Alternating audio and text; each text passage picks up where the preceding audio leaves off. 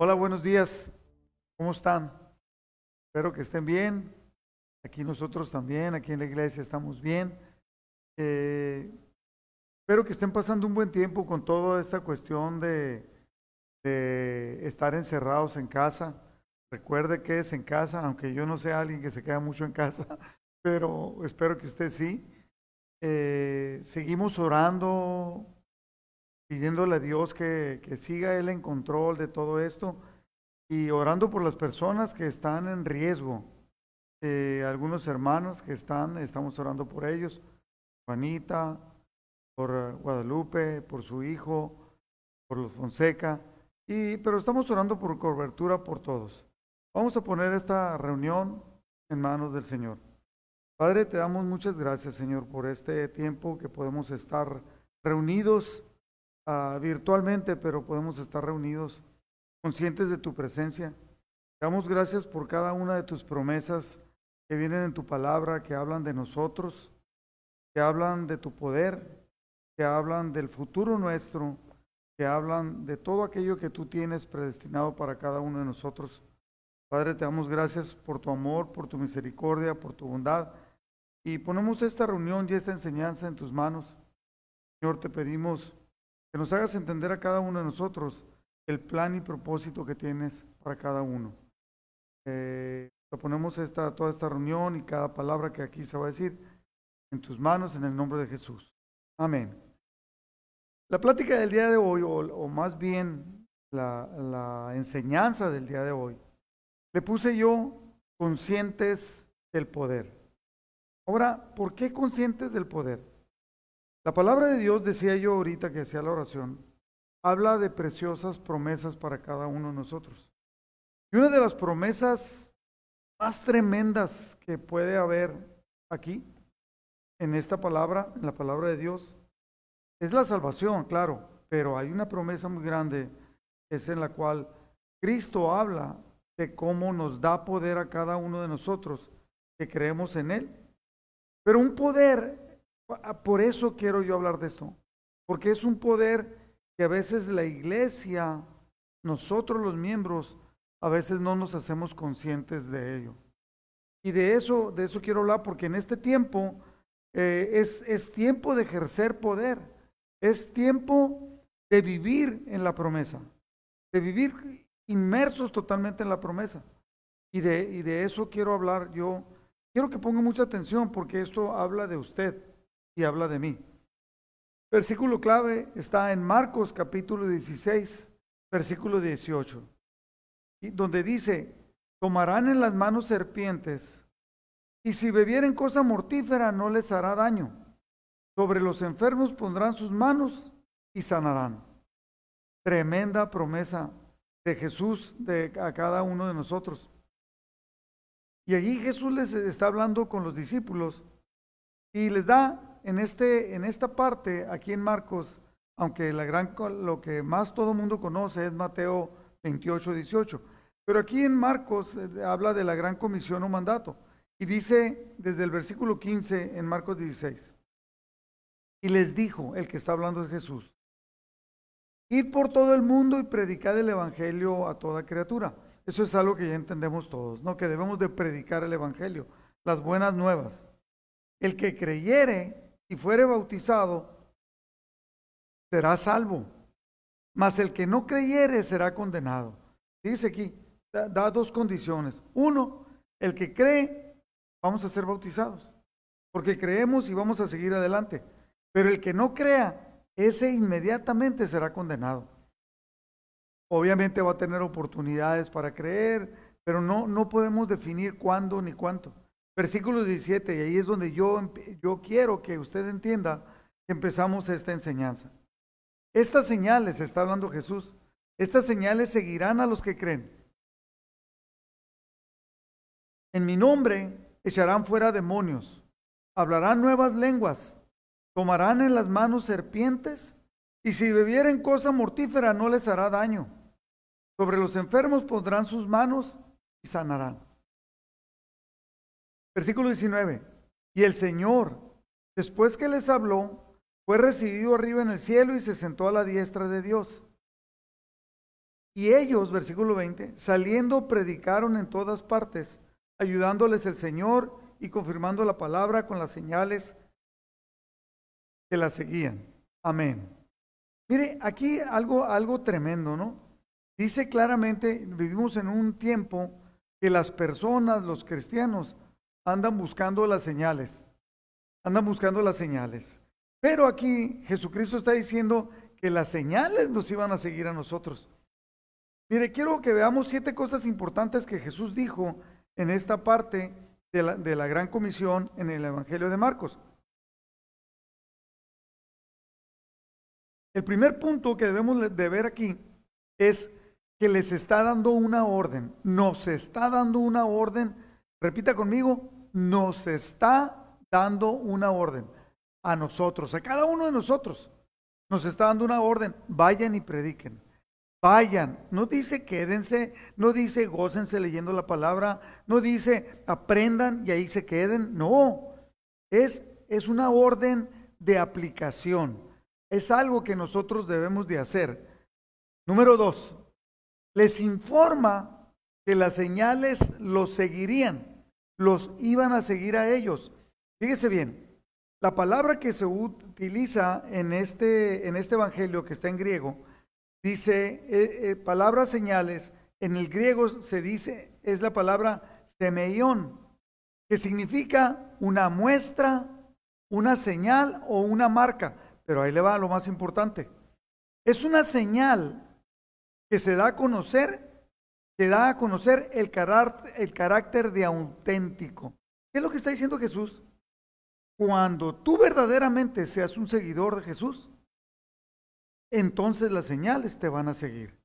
Una muestra que eres cristiano es que las señales te van a seguir. Es que el, poder de Cristo te va a seguir de una manera tremenda. Entonces, si tú vives sin poder, es que, hermano, algo está pasando. Y eso, de eso vamos a tratar en esta plática. Luego, número tres, habla de un poder, el primer poder, dice, van a poder echar fuera demonios, van a tener poder para echar fuera demonios. Y estamos viviendo tiempos en que hay muchas personas que tienen problemas graves con poderes demoníacos. Tienen problemas de malas actitudes. Tienen problemas de odio hacia personas. Tienen problemas de que no pueden, eh, de que no pueden conciliar cosas buenas. Pues, están pensando, hay muchas personas, yo no estoy diciendo, y no me lo vaya a tomar a mal, no estoy diciendo que hay personas endemoniadas dentro de las iglesias, no, pero hay personas que están metidas en depresión, que ellos mismos dicen que quieren hacer lo bueno y que no pueden y que solamente hacen lo malo y que eh, sienten que están como en un pozo, que van en caída, en caída, en caída y no se pueden levantar. Jesucristo dijo que yo vine, dijo Jesús, yo vine a liberar a los cautivos, a darle libertad a los que estaban en prisiones de maldad. Entonces, habla del poder que se nos da a nosotros para echar fuera demonios. Número cuatro, habla de hablar nuevas lenguas. No, no, no quiero meterme ahorita en eso, porque es algo que normalmente se habla en la iglesia cristiana, de que es una confirmación, dice, señales que nos van a seguir vamos a hablar nuevas lenguas. Eh, alguien en una versión dice nuevos idiomas, pero puede, puede ser lenguas angelicales o como cuando en el libro de los hechos, cuando hablaron nuevas lenguas, era para que otras personas pudieran entender en lenguas, en idiomas que estaban alrededor de ellos, que ellos no hablaban, que ellos no entendían y pudieron hablar por el poder del Espíritu Santo que les era dado. Número cinco, habla que tendríamos protección del mal. repita conmigo, protección del mal. Recuerda que hace poquito di una enseñanza acerca del Padre Nuestro? Y Jesucristo nos enseñó que oráramos y que le pidiéramos al Padre, líbranos del mal. De ese mal está hablando. Que íbamos a tener un poder contra el mal. Tendríamos protección. O sea, contra nos iban a picar animales, podíamos tomar a lo mejor veneno, no que anduviéramos que, ah, mira, ahí está un veneno, me lo voy a tomar para que vean que no me hace nada. No, no, no, no es eso, no es eso. sino que íbamos a tener, estar protegidos contra alguien que nos quisiera, quisiera hacer mal. Y el sexto punto es cuando dice, repita conmigo, que nos da poder para sanar. Nos da poder para sanar. Repita conmigo, tengo poder para sanar. Es un poder delegado, es un poder delegado de parte de Dios que Cristo nos da a nosotros, a los que creemos en Él. Y número siete, que no lo dice aquí Marcos, pero en el mismo de la Gran Comisión lo está dando en Mateo 28, 20, cuando dice, enseñándoles que guarden, vayan por todo el mundo, prediquen el Evangelio y luego vayan y hagan discípulos. Y lo dice, enseñándoles que guarden todas las cosas, todas las cosas que les he mandado.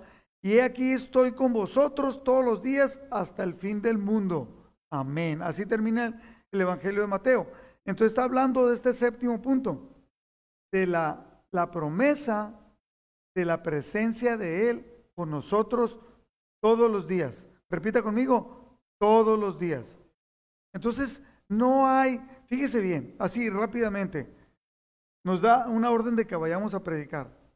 Nos informa que iba a haber señales que nos, iba, que nos iban a dar, que eso iba a a dar, a conocer que nosotros somos cristianos auténticos. Que echaríamos demonios, tendríamos poder para echar demonios. Que íbamos a hablar nuevas lenguas. Que el mal no podría hacernos daño. Repita conmigo, no podrá hacernos daño el mal. No podrá hacernos daño. Nos da un poder tremendo para sanar. Tal vez usted diga, pues yo he orado por muchas personas y no han sanado. De eso vamos a hablar. Y aparte, lo más tremendo es que Jesús está todos los días con nosotros. Ahora, los discípulos empezaron a vivir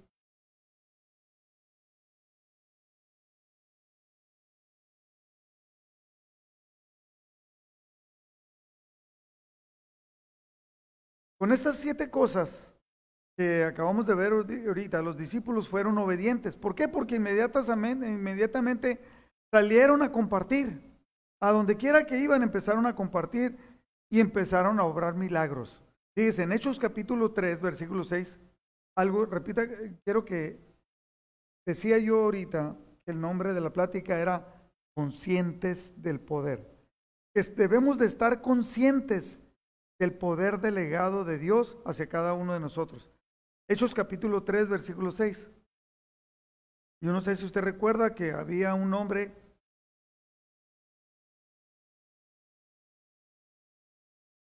afuera del, del templo de la hermosa, que todos los días era puesto ahí para que pidiera limosna. Este hombre no podía caminar. Entonces cuando les pide a ellos una limosna, Pedro le dice, versículo 6, no tengo plata ni oro, pero lo que tengo te doy en el nombre de Jesucristo de Nazaret, levántate y anda. ¿Y qué pasó? Pues se levantó y anduvo un hombre que no había caminado por años, un hombre que estaba eh, cojo de nacimiento. Entonces dice, no tengo dinero, pero tengo un poder que Cristo me ha dado.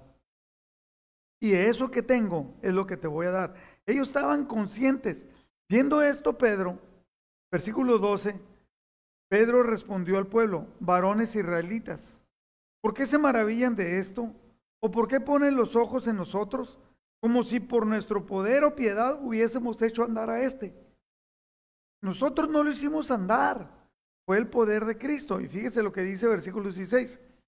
Y por la fe en su nombre, por creer en Jesús, a este que vosotros veis y conocéis, le ha confirmado su nombre el nombre de Jesús ha sido confirmado a este varón y la fe que es por él ha dado a, este varón esta completa sanidad en presencia de todos vosotros. Muy importante entenderlo. Pedro, Pedro y Juan estaban conscientes del poder que tenían. Y ese poder, que no tenemos dinero, pero te vamos a dar algo mejor. Y es lo que nosotros tenemos. No hay una diferencia entre Pedro y Juan y nosotros. Es, es el poder delegado. En Hechos capítulo 4, versículo 10, cuando son interrogados, son llevados ante el concilio, son llevados ante las autoridades, les dice, sea notorio a todos ustedes y a todo el pueblo de Israel, que en el nombre de Jesucristo de Nazaret, a quien ustedes crucificaron y a quien Dios resucitó de los muertos, por él, por Jesucristo, este hombre está en vuestra presencia sano. Versículo 29. Ahora, Señor, cuando ve todo esto y que empiezan a tratar de hacer algo contra ellos, ellos dicen, conscientes del poder y de la comisión que tenían, dicen, ahora, Señor, mira sus amenazas, nos están amenazando. Y concede a tus siervos que con todo de nuevo, con toda la intención, hablen tu palabra. Versículo 30. Mientras extiendes tu mano para que se hagan sanidades, tales y prodigios mediante el nombre de tu santo Hijo Jesús. Conscientes del poder que no era de ellos, pero que era delegado en ellos, ellos lo hacen. Tenían ellos una fuerte convicción del propósito que Dios tenía para con ellos, del cumplimiento de la promesa de Jesús, que, que los enfermos iban a sanar cuando ellos, cuando ellos oraran por los enfermos. Había una simbiosis. Yo sé que tal vez usted no sepa lo que es la palabra simbiosis. ¿Ustedes saben lo que es la palabra simbiosis? ¿No? Ok. Simbiosis, según el diccionario, es una relación de ayuda o apoyo mutuo que se establece entre dos personas o entidades, especialmente cuando trabajan o realizan algo en común. Entonces hay una simbiosis entre Jesucristo y nosotros. ¿Por qué? Porque tenemos el poder de Él delegado para usarlo no para nosotros, sino para el propósito de Él. Si alguien de ustedes cree que lo puede usar, porque a veces así somos de loquitos, que alguien lo puede usar con un propósito personal, se va a perder porque no está hecho para eso. Fíjese, hay una parte en el libro de los Hechos, en el capítulo 9, de hay la curación de un hombre que se llama Eneas, se llamaba Eneas. 9.33, Hechos 9.33. Halló, halló allí a uno que se llamaba Eneas, que hacía ocho años que estaba en cama, pues era paralítico. Ocho años. Nosotros tenemos como mes y medio en, confinación, en cuarentena, ya no hayamos qué hacer. Imagínense ocho años metido en cama, la desesperación, obviamente que tenía, que estaba sufriendo. Versículo 34, llegó Pedro con él y le dijo, Eneas, Jesucristo te sana, levántate y haz tu cama, y enseguida se levantó. Así de fácil. No dice que hizo una larga oración, no hizo, pero él estaba consciente del poder que había en él por Jesucristo. Por eso le dice, Jesucristo te sana, no te sanamos nosotros. Versículo 35, y le vieron todos los que habitaban en Lida y en Sarón, los cuales se convirtieron al Señor. Ahí está el propósito, ahí está el propósito. Cuando los, los discípulos oran y dicen, Señor, Obra tú, extiende tu mano. Nosotros vamos a predicar, pero tú extiende tu mano y haz milagros, prodigios, señales, sanidades, haz todo, porque eres tú el que lo haces. Nosotros simplemente somos obedientes. Y eso es algo que nosotros, hermanos, lo debemos de hacer. Dice, si se fija bien, hay una situación, luego hay una manifestación del poder de Dios a través de los discípulos, en este caso de nosotros, y luego hay el propósito o sea, la conversión de las personas, que se, sean convertidas al, al Evangelio. Santiago da una instrucción muy clara. Santiago 5:14, y voy a leer la nueva traducción viviente, dice, alguno está enfermo, que llame a los ancianos de la iglesia para que vengan y oren por él y lo unjan con aceite en el nombre del Señor. Primero, vamos a llamarle.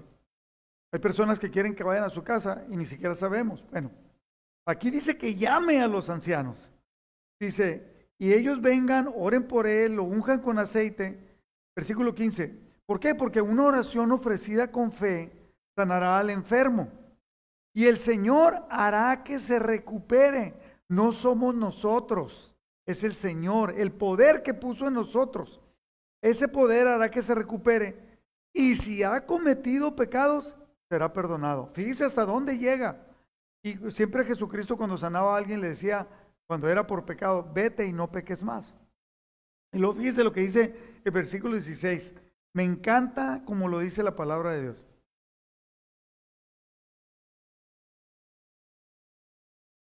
Confiésense los pecados unos a otros y oren los unos por los otros para que sean sanados. La oración, fíjese, tiene dos porciones. Primero, cuando hablas de confesión, habla de perdón. Entonces hay perdón. Oren los unos por los otros para que haya sanidad. ¿Por qué? Porque la oración ferviente de una persona justa, una persona que está bien, una persona que está viviendo en sanidad, tiene poder. Ese, dice, la oración ferviente de una persona justa tiene mucho poder. ¿Cuánto? Mucho. Mucho poder y da resultados maravillosos. Recuerda que estoy leyendo la nueva traducción viviente. La oración ferviente de una persona justa tiene mucho poder y da resultados maravillosos. Si usted se ha preguntado por qué a veces oramos y no suceden las cosas, esto está conectado con la falta de santidad. Y ahorita lo vamos a ver. Ahora, ¿por qué Jesús dijo, habló acerca del reino de los cielos? Mateo 4:17 dice, desde entonces comenzó Jesús a predicar y a decir, arrepiéntanse, arrepentíos, porque el reino de los cielos se ha acercado. ¿De qué está hablando Jesús? Se refiere al gobierno de Dios en la tierra. Cuando nosotros hablamos en el cielo, en el cielo no hay enfermedad, en el cielo no hay muerte, en el cielo no hay falta de santidad.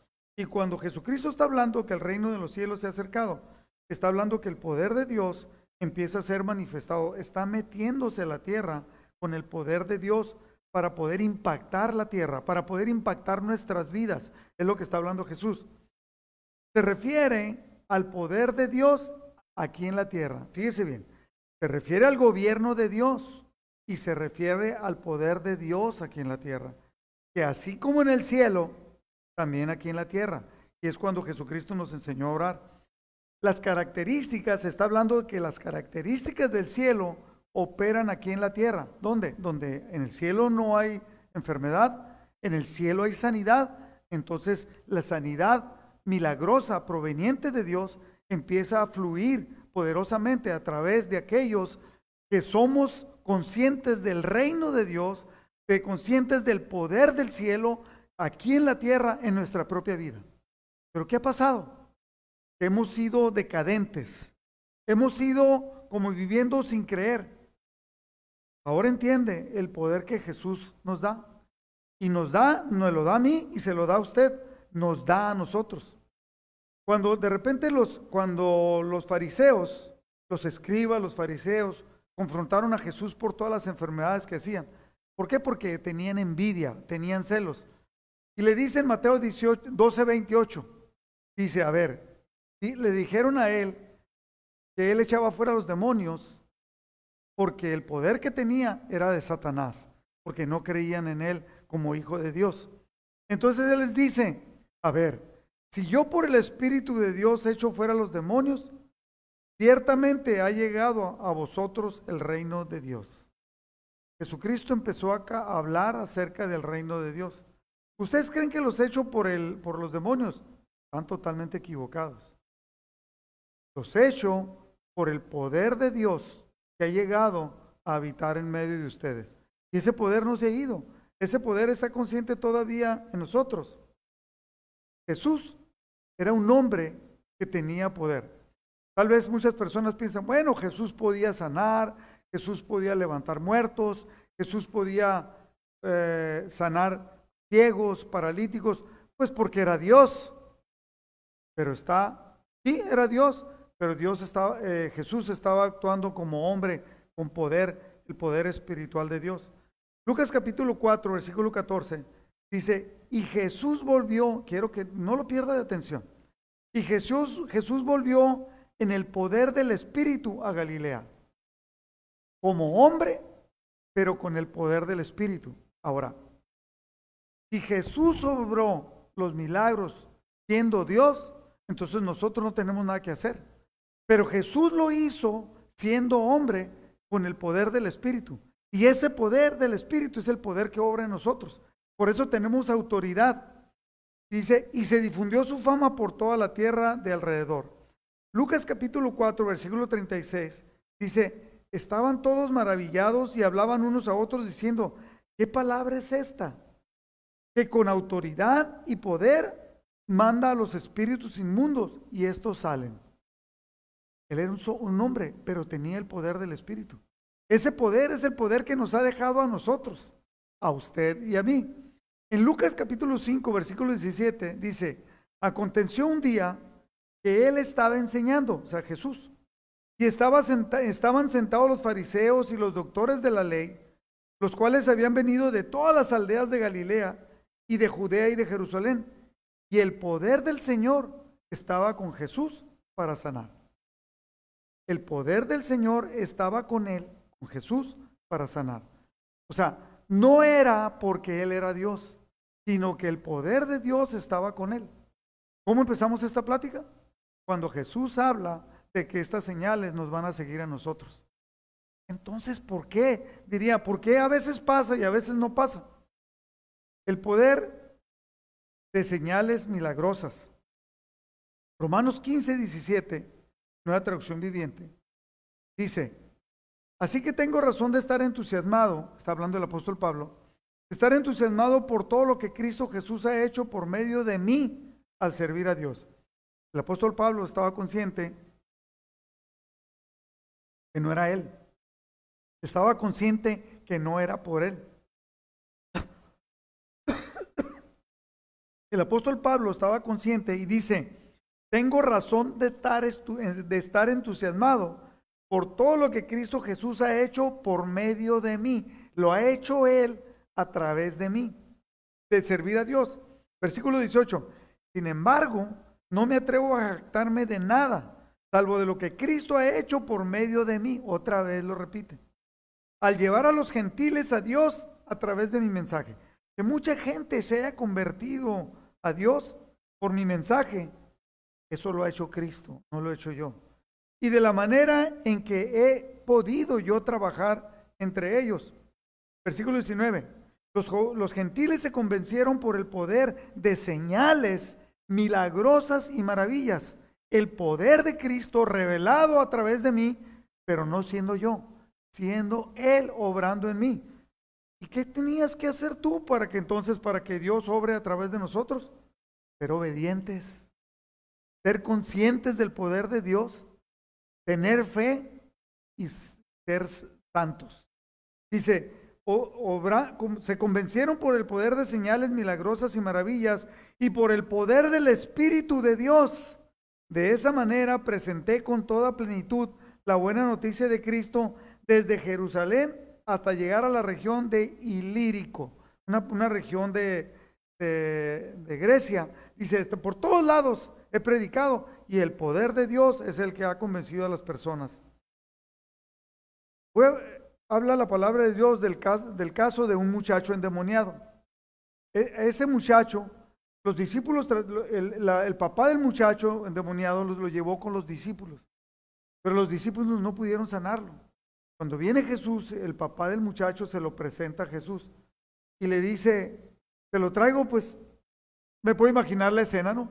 Te lo traigo, mira, tus discípulos, estos muchachos de amistad familiar, no lo pudieron sanar. Y dijeron que tenían poder, pero no pudieron sanarlo. Entonces, Jesús, hasta Jesús se molestó, dice la palabra. ¿Hasta cuándo he de soportarlos, generación incrédula?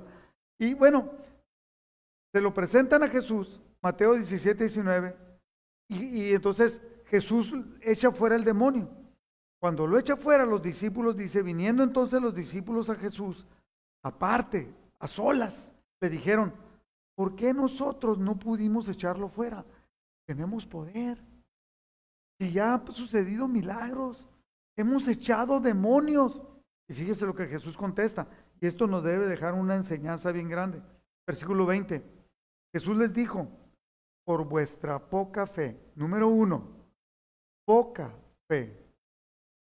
Porque de cierto os digo que si tuvieres fe como un grano de mostaza, Diréis a este monte, pásate de aquí allá y se pasará, y nada os será imposible. 21. Ahí da otra señal.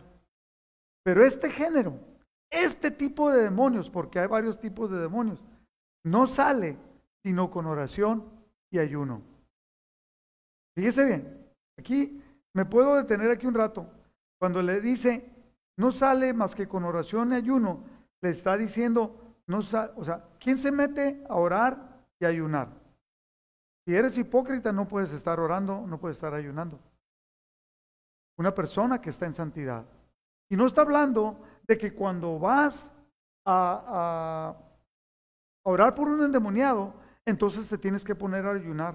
Y entonces tienes que ponerte a orar. No, Jesucristo está hablando de un estilo de vida, el estilo de vida de Jesús, que tenía un estilo de vida dependiendo del Padre, lleno del Espíritu Santo y sin pecar. ¿Qué es eso? Una vida en santidad. Que por eso hay cierto, dice, los discípulos le habían preguntado, hay demonios que hemos echado fuera, este ¿por qué no? Porque hay diferentes géneros de demonios. Algunos pueden ser unos demonillos ahí, algo pequeño, que con cualquier cosa o con cualquier poder lo pudiéramos sacar. Yo recuerdo cuando yo era niño, eh, eh, participaba yo como acólito en la iglesia católica y de repente había un sacerdote, yo le escuché hablar a él. Ese sacerdote era especialista en exorcismos. Y allá por el lado de Wisteria eh, había una persona que necesitaba hacer, recibir exorcismo. Entonces, yo siempre iba con los padres y esa vez no me dejaron, me dijeron que no, que me quedara. Y luego la explicación que me dieron era que el que fuera ahí tenía que estar totalmente limpio, tenía que tener muchos días en oración, ayunando y estar bien conscientes que no tuviera pecado. Ellos así lo decían. Nosotros como cristianos debemos de saber que es algo que está diciendo Jesús, de un estilo de vida. Le pregunto yo, mi hermano, ¿está usted teniendo un estilo de vida en santidad? Es el asunto. Debemos de buscar la santidad, meternos en oración y ayuno, y entonces va a haber un poder inusitado en nosotros para poder cualquier enfrentar cualquier cosa, cualquier enemigo del reino de los cielos, y va a haber el poder, va a fluir a través de nosotros. En 2 de Corintios capítulo 7, versículo 1, Dice, queridos amigos, dado que tenemos estas promesas, limpiémonos de todo lo que pueda contaminar nuestro cuerpo o espíritu. Todo lo que pueda contaminar nuestro cuerpo y nuestro espíritu. En este momento yo creo que a muchos de ustedes como que les salta un signo de interrogación. ¿Qué he estado haciendo? ¿Qué estoy haciendo que esté impidiendo el fluir del poder de Dios en mi vida, porque eso es lo que pasa. Yo he conocido cristianos, y no estoy hablando de mi congregación, estoy hablando de todos tipos de cristianos, que se quieren mover en el poder del Espíritu. Saben mucha Biblia, son muy cristianos, pero tienen contiendas en su corazón, tienen rencor con otras personas. Dios no puede fluir así. ¿Por qué de repente estamos en nuestra congregación atados? Porque de repente hay disputas, corazones no sanados, rencores que están interviniendo en contra del fluir de Dios, del poder del fluir de Dios. Debemos de estar totalmente lo más parecido a un niño y lo más parecido a Jesús. Una vida totalmente en santidad. Limpiémonos de todo lo que pueda contaminar nuestro cuerpo o espíritu y procuremos alcanzar una completa santidad no lo estoy diciendo yo, mi querido hermano, lo está diciendo el apóstol Pablo cuando le escribe a los Corintios. Y procuremos alcanzar una completa santidad porque tememos a Dios. El principal motivo sea nuestro amor y respeto reverente, temor reverente a Dios. En 1 Corintios capítulo 6, versículo 20, dice, porque habéis sido comprados por precio, glorifiquen pues a Dios en vuestro cuerpo y en vuestro espíritu cuerpo y espíritu. O sea, todo lo que hacemos, todo lo que pensamos, todo lo que decimos, los cuales tu espíritu y el cuerpo son de Dios. por eso debemos de glorificarlo. En primera de Pedro capítulo 2, versículo 9, dice, ustedes son miembros de la familia de Dios. Estoy leyendo la NTV. Ustedes son miembros de la familia de Dios. Son sacerdotes al servicio del rey. La reina Valera dice, somos reyes y sacerdotes. Y son su pueblo. Dios mismo los sacó de la oscuridad del pecado. Los sacó del pecado y los hizo entrar en su luz maravillosa. Por eso anuncien las maravillas que Dios ha hecho. Platicaba yo ayer con un varón en el cual decía, el problema que yo veo grave ahorita en la iglesia de Cristo es que los cristianos están tratando de vivir vidas cristianas lejos de la santidad. Eso lo decía yo. Y él decía, lo que pasa está que la iglesia cristiana no está consciente de la vida que debe de llevar.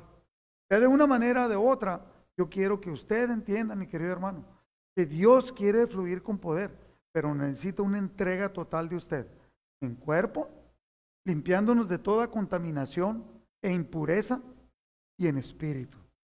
Entonces, estar conscientes de una vida entregada a Dios y entonces ese poder inusitado que Dios nos, ha, nos ha dado a nosotros es algo que va a fluir, el poder que va a fluir tremendamente en nosotros, lo cual es una promesa. Ahora, Dios no da promesas y luego las quita. No son como nosotros los papás. Yo he visto papás que le dan una promesa al hijo y de repente a uno le gustó y le quitó la promesa. Ya no se la va a cumplir. Nosotros, él no es así. El problema es que nosotros no cumplimos con los requisitos para que fluya lo que debe de fluir. Yo quiero que recuerde estas cinco cosas que son bien importantes. La primera es que Dios, siempre lo esté pensando, que Dios nos ha dado poder, usted y a mí. Un poder para sanar, un poder para que el mal no nos haga daño. Estamos viviendo tiempos difíciles. Si yo, si yo usted no sabe usar el poder de Dios, es como que vaya a comprar un carro y usted lo quiera andar empujando siempre. Cuando el carro, poniéndole gasolina, él lo va a prender y va a seguir adelante y lo va a tener en buenas condiciones y el carro lo va a llevar y lo va a traer. El poder de Dios está en nosotros, pero está dormido por la falta de fe. Está apagado por la falta de santidad. Pero ese poder ahí está. Dios quiere que lo, que lo estemos usando tremendamente. Hay un, hay un pastor, allá pues esto pasó, allá pues entre los, casi por los noventas y ha seguido pasando. E, e, este pastor empezó a clamar a Dios y él quería más y quería más y más de Dios hasta que Dios empezó a revelar. Cuando se empezó a revelar y empezó a haber sanidades de todo tipo, él instituyó un ministerio que le llamó entrenamiento de lo sobrenatural. Y entonces, ¿qué hizo? Empezó a dar unas enseñanzas especiales acerca del poder de Dios y cómo fluir en el poder de Dios. Obviamente va encaminado hacia la santidad y va encaminado a conocer las promesas de Dios. Y una promesa de Dios es esta, que Dios nos ha dado poder a todos los que creemos. Pero tenemos que fluir en la santidad y el poder. Cuando empieza este ministerio, empiezan a entrar jóvenes y empiezan y empiezan y, les empieza a explicar cómo pasaba, cómo el reino de los cielos se había acercado. Y entonces empiezan a creer y le preguntan, ¿qué hacemos? Y él, les dice, no me necesitan a mí. El poder viene de Cristo. El poder viene de Dios. Ustedes están conscientes, ustedes están viviendo en santidad. Vayan a las tiendas, vayan al mall, vayan a donde puedan encontrar enfermos y oren por ellos. ¿Qué pasó? Se fueron al centro comercial y empezaron a encontrar personas y empezaron a encontrar personas que tenían brazos engarrotados, oraron por ellos y se les estiraron.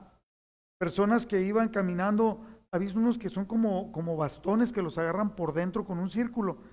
Los, ah, los encontraron y les decían, suelte eso, Dios lo va a sanar. Y oraban por muchachos, orando por ellos. No eran pastores, no eran eh, teólogos, no, simplemente cristianos que habían creído. Es la promesa. Marcos les dice, estas señales seguirán a los que creen. Esas señales no están apagadas para usted ni para mí. Están dispuestas para todos aquellos que nosotros creamos que Dios lo puede hacer. ¿Van a sanar todos? Yo no lo sé. La responsabilidad es de Dios y en una parte es de usted, para que usted ejerza ese poder. Cuando yo supe de nuestra hermana Juanita, que hasta donde sabemos está entubada, yo he estado declarando el poder de Dios en ella, la sanidad completa para que ella sea restaurada, para que ella se levante, creyendo totalmente, viviendo en santidad. ¿Para qué? Para que este milagro suceda. Y así como este milagro, tal vez ahorita que usted está escuchando y ahorita que oremos, tal vez muchos de ustedes que están allí y tienen algún problema, a lo mejor Dios los va a sanar en este momento. Porque se necesita primero la fe, creer en la promesa de Cristo y tener fe. Entonces, Dios nos ha dado ese poder a usted y a mí. Es lo primero que debemos estar conscientes y recordarlo. Nos da ese poder, es un poder del cielo para actuar aquí en la tierra. No es para cuando nos muramos, es para actuar aquí en la tierra, para que la gente pueda ver los prodigios, las señales, para que Cristo sea exaltado, porque tiene un propósito. Número dos, recuerda esta cosa, el reino de los cielos se ha acercado. Dios ha querido que el reino de poder venga y entre a su vida, afecte su manera de vivir, afecte su manera de pensar y de creer, y entonces podamos salir y empezar a predicar y a, compartir con los demás de ese poder que cambia vidas, de ese poder que sana personas enfermas. ¿Por qué? Porque ese reino de los cielos se ha acercado a cada uno de nosotros. Está en usted pero tal vez lo tiene apagado, tal vez lo tiene dormido o tal vez está mal sintonizado. Número tres, necesitamos la santidad. Recuerda esto, voy a hacer un énfasis grande. Necesitamos la santidad para poder actuar en poder.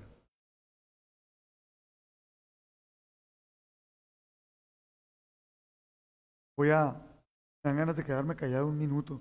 Pero para, para dejarlo pensar, cada uno de nosotros sabemos si estamos viviendo en santidad o sea áreas en nuestra vida. Vivir en santidad es como cuando decimos que hay áreas, áreas blancas y áreas negras. No hay áreas grises. A ver si me puedo explicar. Usted no puede ser casi santo. O es santo o no lo es. Una mujer o está embarazada o no está embarazada. No puede estar casi embarazada. Si nosotros vivimos en santidad, todo aquello que, no agrada a Dios nos aleja de la santidad. Pensamiento, de actuación, lo que ves. Otra vez lo que dice Juan, el deseo de los ojos, el deseo de la carne o la vanagloria de la vida. ¿Qué le afecta a usted, mi hermano? Pablo dice, sepan tener el hecho conyugal en santidad. No quiere decir que las personas casadas no tengan relaciones, no quiere decir eso. Que las relaciones no sean fuera de lugar, Necesitamos la santidad. Si usted quiere fluir en el poder de Dios, necesita, necesita empezar a vivir en santidad, mi hermano. Número cuatro, recuerde que Jesucristo prometió que siempre, siempre, siempre iba a estar con nosotros.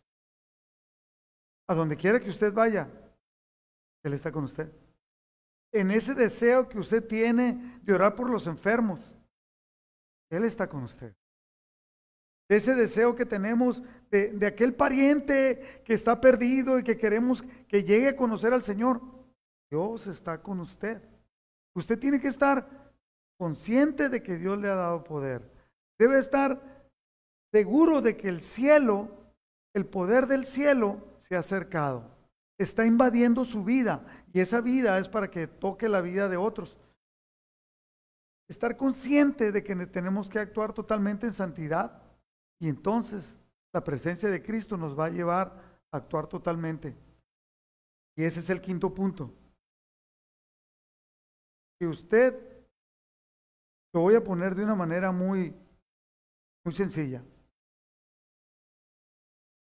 Si usted le da un caballo a su hijo, se lo va a dar porque a lo mejor sabe que le gustan, pero si se lo da porque le gusten o porque lo necesita o por lo que sea,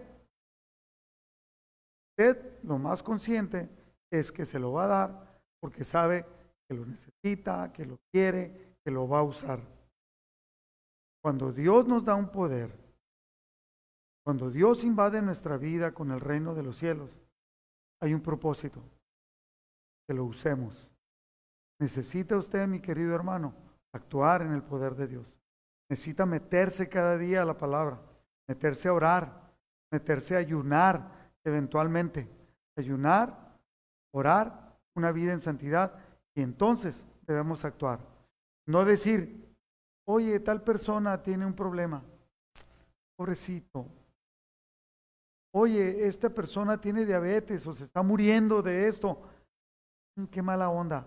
Vamos a orar. Hay muchas personas que te dicen, estamos orando por ti y ni siquiera están orando. Hay muchas personas que dicen, eh, te amo y, te extraño y ni siquiera se acuerdan de ti.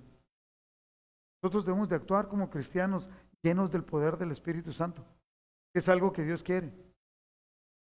Vamos a orar. Yo le voy a pedir que ahí donde usted está, vamos a orar. Y vamos a orar con poder, creyendo totalmente, Cristo está con nosotros. Que en estos cinco puntos, que usted los pueda recordar, Dios nos ha dado poder y ese poder es para actuar. Ese poder viene del cielo, pero es para actuar aquí en la tierra. No es para llevárnoslo cuando muramos. Porque el reino de los cielos se ha acercado, nos ha empoderado para poder actuar. Número tres, a vivir en santidad. Querido hermano, si usted tiene áreas grises que no son llenas de santidad, cambie, mi hermano. Busque, preséntese delante de Dios y empiece a cambiar. Si usted quiere fluir en el poder de Dios, tiene que vivir en santidad. Dios no va a actuar donde no hay santidad. Número cuatro, recordar que siempre está con nosotros y ahorita está con nosotros. Debemos de actuar. Y esto que vamos a hacer ahorita, vamos a orar. Y vamos a orar por, por liberación y vamos a orar por sanidad. Y ahí donde usted está, yo estoy seguro que va a haber personas que van a ser sanadas. Pueden ser de la iglesia o pueden no ser de la iglesia, de esta congregación, y puedan estar escuchando. Y aún con que esta grabación la vean después, tal vez un mes después, una semana después, Dios tiene el poder para tocar vidas. Actúa de una manera como nosotros no podemos entender. Le voy a pedir que incline su rostro y que ponga toda su intención en esta oración y todo entendiendo que Dios está orando poderosamente en la vida de cada uno de nosotros. Padre, te damos muchas gracias por tu poder, por tu promesa, que es sí, amén, en nosotros. Gracias, Señor, por, por ese deseo que tú tienes, que viene expresado en tu palabra, Señor, de que que quieres que seamos sanos. Que actúes poderosamente, que tu Espíritu Santo haga sanidades en este momento, Señor. Yo levanto la vida de cada uno de mis hermanos que está escuchando esa, esta plática, que está escuchando y junto conmigo está orando para que tú traigas sanidad. Señor, que sanes cuerpos que tienen diabetes, que sean sanados. Personas que están, levantamos de manera especial a Juanita, a Guadalupe y a su hijo, que están enfermos de coronavirus. Señor, que tú traigas una sanidad completa. A José, Fonseca y a Pati los declaramos sanos también, hasta donde quiera que estén, Señor, que el poder tuyo fluya, Señor, para sanar. Señor, que familias que están empezando a tener problemas, que tú traigas unidad, que traigas comprensión. Personas que están teniendo problemas con, con el codo, con el hombro, con el brazo. Señor, que tú traigas una sanidad completa. Padre, personas que están batallando, Señor, que están sufriendo con los riñones. Que tú traigas, hagas, en vez de que esto llegue a una diálisis, traigas una sanidad completa, que sean restituidos a su origen, que sean restituidos al, al funcionamiento que tú has diseñado, Padre. Declaramos una sanidad completa. Personas que están sufriendo en sus pies, en sus rodillas, declaramos sanidad completa. Padre, en este momento ponemos delante de ti a Daniel Velázquez, que está en estado de coma, como en un estado considerado para los humanos como imposible. Nosotros en el nombre de Jesús declaramos una salida hasta allá donde está Él en San Diego, postrado en una cama, que tú hagas maravillas. De cada uno de los hermanos que tenemos, Señor, en, nuestra familia y en nuestra familia cristiana. Señor, los levantamos. Hay personas que están batallando con diagnósticos de cáncer, de próstata o de busto. Señor, declaramos una sanidad completa. Levantamos la vida de la, de la esposa del pastor López Bañales, Señor. Rebeca, para que tú traigas una sanidad completa en ese tumor que se ha declarado en ella, que ha sido encontrado en ella. Nosotros declaramos con tu autoridad, en el poder que tú nos das, declaramos una sanidad completa en el nombre de Jesús. Y a cada uno de nuestros hermanos, Señor, sabemos que hay personas que están batallando con insomnio, que están siendo consumidas, Señor, porque no pueden dormir. Señor, trae libertad, trae libertad y trae sanidad completa. Que todas sus hormonas, que todas sus suplementos ah, minerales interiores, que, las glándulas deben de, de suministrar, Señor, que sean restaurados a su estado original. En el nombre de Jesús, Señor. Y te damos gracias por este poder, por esta autoridad que tú nos has dado a cada uno de nosotros, en el nombre de Jesús. Aún también declaramos sanidades, Señor, en familiares y amigos nuestros que están batallando con ese tipo de cosas. Que hasta allá, hasta allá llegue tu poder, Padre, en el nombre de Jesús. Amén.